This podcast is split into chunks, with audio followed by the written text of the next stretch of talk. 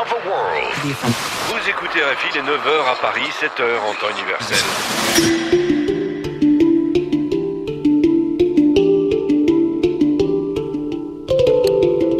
Les ondes de l'exil. Antoine Lalanne Desmé. Bonjour à toutes et tous.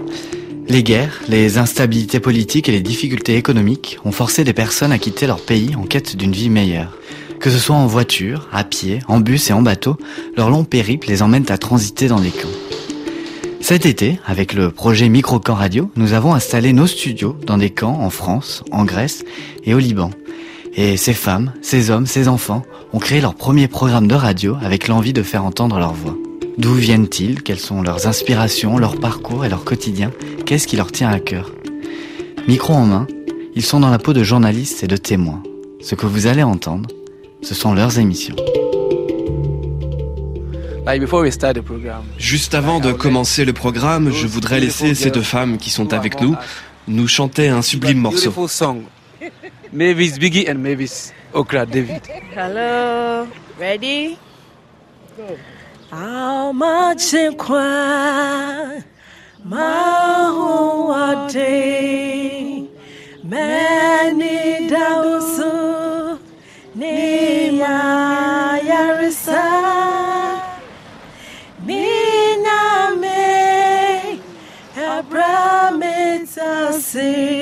Nous sommes sur l'île de Lesbos, en Grèce. Ici, depuis le début de l'année 2018, plus de 7000 personnes sont arrivées au péril de leur vie sur des bateaux brinque-ballons. Cette île est une des portes d'entrée de l'Europe pour ces hommes, ces femmes, ces enfants du Moyen-Orient et d'Afrique qu'on appelle réfugiés. Aujourd'hui, avec eux, en français, en anglais, en lingala, nous allons évoquer les conditions de vie des réfugiés sur cette île au paysage paradisiaque. Mais avant cela, laissons l'antenne à deux jeunes Congolaises, deux sœurs, Clarisse et Aimée. Bonsoir à tous, je m'appelle Clarisse Kamonia Kalonji. Ah, bonsoir à tous, je me présente, je m'appelle Aimé Kalonji. Euh, on est ici, ici à Grèce, Lesvos. Ça fait déjà une année. Bon, on va vous raconter comment on vit ici. Clarisse et Aimée sont rivées sur leur téléphone. Il y a dans le fond de leurs yeux un grand désespoir. Elles paraissent éteintes. Elles veulent profiter de la radio pour faire entendre ce qu'elles vivent ici, dans le camp pour réfugiés de Moria. C'est un camp où vivent la plupart des nouveaux arrivants à Lesbos. Il est financé en majorité par l'Union européenne et géré par les autorités grecques qui semblent débordées. Ici, on vit la misère. Moria est prévu pour 2300 personnes, mais en accueille aujourd'hui plus de 8000. Bon, ici à Moria, j'ai fait aucune étude, je n'étudie pas. Parce que la situation est vraiment, vraiment très mauvaise, difficile. Je vous passe ma sœur Clarisse. Ici, qui est mort, il y a, il y a qu'à faire manger et dormir, manger et dormir, manger et dormir, manger et dormir, seulement manger et dormir. Moi, je suis venue ici à Moya, j'étais mince, mais je suis, je suis venue à je, je suis devenue grasse. Parce que manger, dormir, manger, dormir, je suis fatiguée, je suis vraiment fatiguée. C'est pas une vie comme ça. Tu peux pas sortir la nuit, genre 20h, tu te promènes toute seule. On peut te faire du mal, on peut te violer. Même si on te viole, tu pars là-bas la police, donc c'est le feu ni chaud ni froid. Mais je sais qu'ici en Europe, un garçon n'a pas le droit de frapper une femme. Mais ici, ça ne concerne même pas.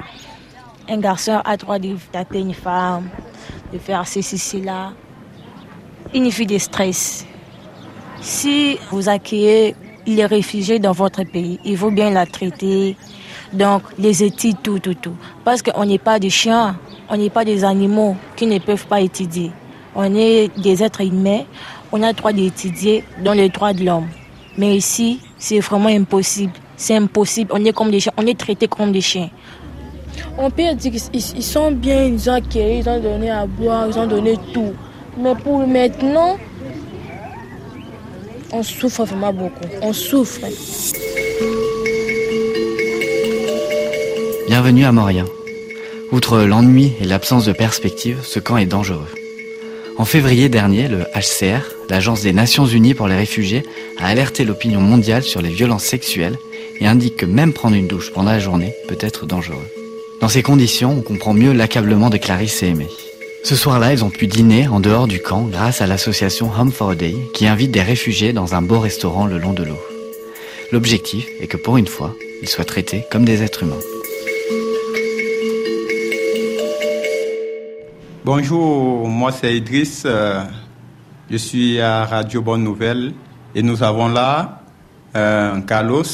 Oui, merci euh, de m'avoir donné la parole. Bon, là, j'aimerais qu'on parle du thème dont nous sommes là aujourd'hui, je veux dire des réfugiés. Bon, je voudrais savoir en quel moment vous êtes arrivé ici. Carlos, à toi la parole. Moi, je suis arrivé ici le 6 octobre 2017. Et présentement, je me trouve à Athènes avec un papier délivré pour de pouvoir circuler dans le territoire librement. Radio Bonne Nouvelle a été conçue avec notre studio par deux Camerounais qui vivent désormais à Athènes. Carlos et Idriss sont hébergés par JRS, le service jésuite des réfugiés, et vous l'avez entendu, tous les deux ont obtenu un laissez-passer pour rejoindre Athènes depuis Lesbos. Mais ils n'ont pas encore le droit d'asile et doivent donc attendre une autorisation pour rester en Grèce. Même depuis Athènes, l'île de Lesbos et précisément le camp de Moria sont encore très présents dans leurs esprits. Je savais qu'en venant ici, j'étais en train de prendre le plus gros risque de ma vie en traversant la mer. Et je me suis dit, ici, j'allais avoir un confort. Bon, une vie différente de la vie où je venais à cause des multiples problèmes que j'ai eu là-bas. Quand je suis arrivé, nous avons voyagé dans des, des pompées. Le plus souvent, on appelle ça des ndjingi, sans protection et rien. Nous avons voyagé près de 60 avec au moins 18 enfants. Et il y avait un, bébé de deux mois dans notre Ndjingi. C'est vrai, nous sommes égarés dans l'eau. On n'a pas arrivé à accoster. Bon, les autorités grecques sont arrivées et ils nous ont fait entrer à l'île de Lévos. Et quand nous sommes entrés à l'île de Lévos, moi particulièrement, et tous ceux qui étaient dans le groupe, y compris les femmes, nous sommes directement passés par la prison. Et la prison se trouvait à l'intérieur du camp. C'était très, très pénible pour moi et très dangereux. Quand je sors de prison, les conditions de vie dans ce camp me donnaient l'envie de me suicider. On vit dans des bidonvilles. Il n'y a pas de toilettes pour hommes là-bas. Je me rappelle, toi-même, tu n'avais pas les toilettes où tu pouvais faire les selles. On entrait dans les brousses et tout ça. Et dans les conteneurs, on dormait, il n'y avait pas d'électricité, rien, rien. L'hiver nous a même trouvé là-bas. Quelqu'un pouvait mourir dans le conteneur, pas de clim et autres, pas de, de- de chauffage. Mais j'ai gardé la foi et j'ai prié. Mais pour ceux-là qui n'ont pas cette force, cette capacité de prier, c'est vraiment difficile pour eux. Et je connais même ceux-là qui ont voulu se donner la, la mort. Certains sont montés sur les toits, disant qu'ils vont se suicider, sauter. La police a essayé de leur flatter, leur mentir, leur dire du n'importe quoi, qu'ils vont avoir leurs papiers qui descendent. Ils sont descendus et on les a arrêtés. On a continué tous ces, tous ces, tous ces massacres. Après, ils ont démarré le dépôt volontaire. Moi, j'étais en prison avec 11 autres Camerounais qui sont rentrés au pays. C'est vraiment très difficile du côté de la Grèce.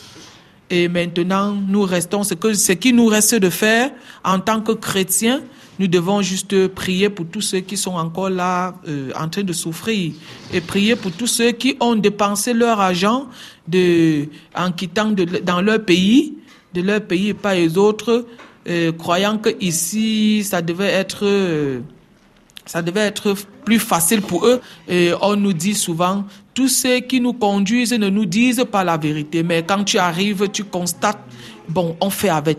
Donc c'est un peu ça. Carlos, je voudrais que tu me dises quelle image tu as de la Grèce, une image positive ou une image négative, et comment tu trouves le comportement des Grecs, des Grecs vis-à-vis des réfugiés? Est-ce qu'ils se comportent bien avec les réfugiés ou pas? Je les remercie d'abord de m'avoir accueilli dans leur pays. Et c'est juste que nous ne sommes pas, on ne nous gère pas bien. Tous ceux qui sont, qui se sont portés garants de pouvoir gérer les réfugiés ne sont pas, ils ne font pas bien leur travail. Pourquoi? Parce que On nous délivre les cartes. On te donne la carte de, de pouvoir circuler dans le, le pays et on te dit ton interview doit se passer dans deux ans. Dans deux ans là, tu seras toujours là dans le pays, circuler. À ton âge, peut-être tu as laissé une famille dans ton pays. Tu ne fais rien. Carlos, tu as presque tout dit. Moi, je suis dépassé. Franchement, je n'ai plus d'autres questions à poser. Okay, then we have, I think, a pause for some Ok, nous allons faire une pause. Le technicien va nous passer de la musique. So I think our technician will give off music. Pause for now. kuru yaka esomo nini nasala namiokeli mawa mama onga naleli ye baninga tozalaka na bango baninga tomelaka na bango. Zoka nzoka bainaka ngai tina liye bandeko baye koyebisanga. ye bayinaka yo mpo ozalaka vede. Bayinaka yo mpo ozalaka gene premier lisano na baninganga nalingaka mama. Wale na ngai yo bomengo ya basusu e. Presence nanga ejenaka bango atako bakofinganga esala rien esala rien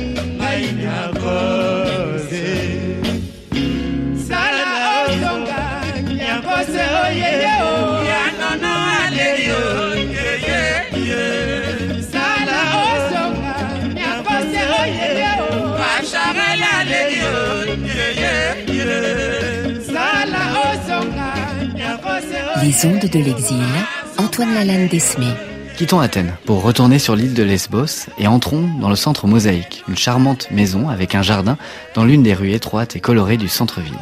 À Lesbos, les personnes réfugiées sont absentes de l'espace public. Il est difficile de rejoindre la ville depuis le camp et les réfugiés n'ont pas grand-chose à y faire. En Grèce, pays avec un des taux de chômage les plus élevés d'Europe, il n'y a du travail, ni pour les Grecs, ni pour les réfugiés. Le centre Mosaïque fournit donc des tickets de bus et donne des cours de langue, de yoga, autant d'activités qui permettent de rencontrer des Grecs, de quitter le camp, d'être en sécurité et de penser à autre chose que le quotidien démoralisant.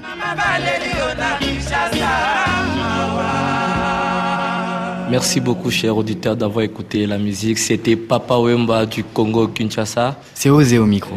Il est congolais et avec notre studio radio, il a créé au Centre Mosaïque une émission avec une dizaine de participants originaires de huit pays d'Afrique et du Moyen-Orient. La thématique, nous parlons de la parité entre l'homme et la femme. Bonjour, madame. Bonjour, monsieur Osé. Euh, nous voulons savoir de ton expérience. Bon, je vais parler ça dans ma langue propre en lingala. Euh, moi aussi, toujours ça la comparaison entre moi si na mobali. Est-ce que moi si pe akoki kosala activité mobali Je me demande si les femmes ont les mêmes droits que les hommes, notamment pour le travail. Dans mon pays, contrairement à l'Europe, les femmes sont limitées. Ici en Grèce, j'ai l'impression que les femmes peuvent avoir le même travail que les hommes. Par exemple, j'ai vu une femme conduire un bus. Aussi dans la police, elles ont parfois des grades plus élevés que les hommes. Chez nous, c'est vraiment rare, voire inexistant.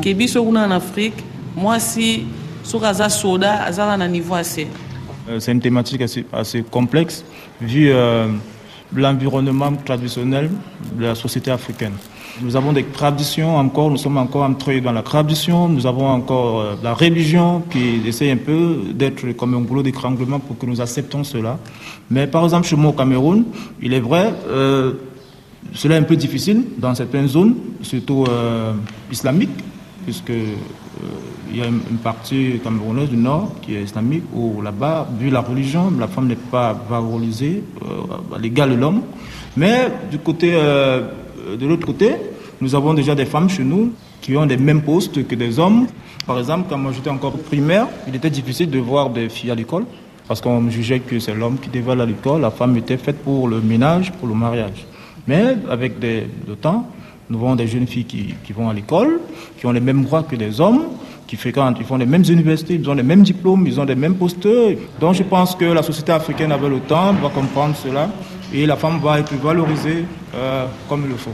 Ça, ça va prendre combien de temps pour les femmes qu'ils peuvent euh, s'adapter à notre société 200 ans, 300 ans, parce qu'on voit que le monde évolue, nous, nous sommes toujours dans des choses pareilles là. Ok, je, vais répondre. Vous savez, même l'Europe, à une certaine époque, euh, il n'y avait pas d'égalité entre l'homme et la femme. Il a, il a, fallu du temps, il a fallu des revendications des femmes pour qu'ils en arrivent là maintenant où la femme et l'homme sont égaux. Donc chez nous en Afrique, petit à petit, nous allons aussi arriver à ce niveau-là. Donc on ne peut pas brusquer comme ça, puisque nous avons nos mœurs, ils ont leurs mœurs. Nous avons nos mœurs africaines qu'il faut essayer de, de, simplifier pour pouvoir accepter la chose. Merci. L'émission, presque tout comme une souka. Merci pour vos réponses. C'est important de dire que la parité commence dès la naissance. Quand une mère a des enfants, elle doit se battre pour envoyer les garçons comme les filles à l'école car filles et garçons sont aussi capables l'un que l'autre. Merci beaucoup. L'information apportée par Guy reste toutefois à nuancer. On estime au Cameroun que 70% des filles terminent l'école primaire. En Grèce, en comparaison, c'est 95%. Cette différence d'égalité des chances se perçoit d'ailleurs au plus haut niveau. Dans le gouvernement camerounais, nommé en mars, sur une quarantaine de ministres, il n'y a que six femmes. Être réfugié, pour moi, ça m'a apporté beaucoup d'expérience dans la vie. Osé reprend l'antenne pour un mot de conclusion. Et ça m'a appris à comprendre que la vie n'est pas facile. Et on, doit se battre pour gagner la vie. Parfois, si je n'étais pas réfugié, euh, j'allais même pas prendre conscience de la vie. Et ici, dans ce lieu, ici en Montréal, ça m'a appris beaucoup de choses étant qu'être humain. Ça m'a apporté beaucoup d'expérience. Et ça m'a apporté d'abord le respect, ça m'a apporté le courage, ça m'a apporté un peu la sagesse vraiment. Pour moi, ici, c'est une étape de formation que je suis en train de passer.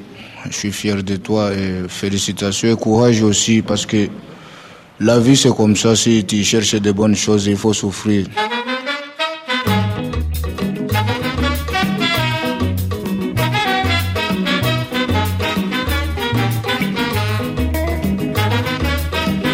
Les ondes de l'exil sur RFI, avec Ousmane, Efran, Fitsou, Mireille, Osé, Fata, Lamine, Ramadan, Ruola, Alida, Degui, mais aussi Carlos, Idriss, Clarisse et Aimé. Merci aux équipes de radioactivité de Microcan Radio pour la réalisation des ateliers radio en Grèce. Merci à Julia Bouffoli et Thibaï Bernard. Merci aussi à Alice, Constance, Zoé, Amélie, Charlie et Chloé.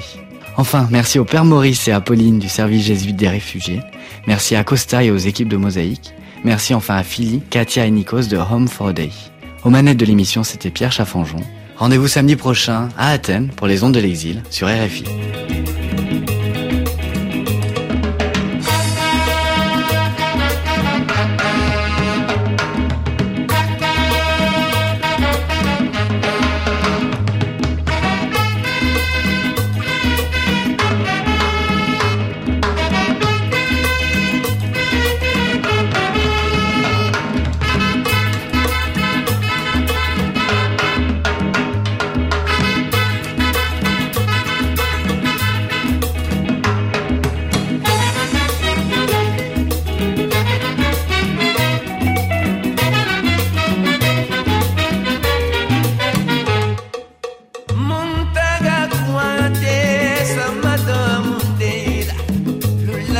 need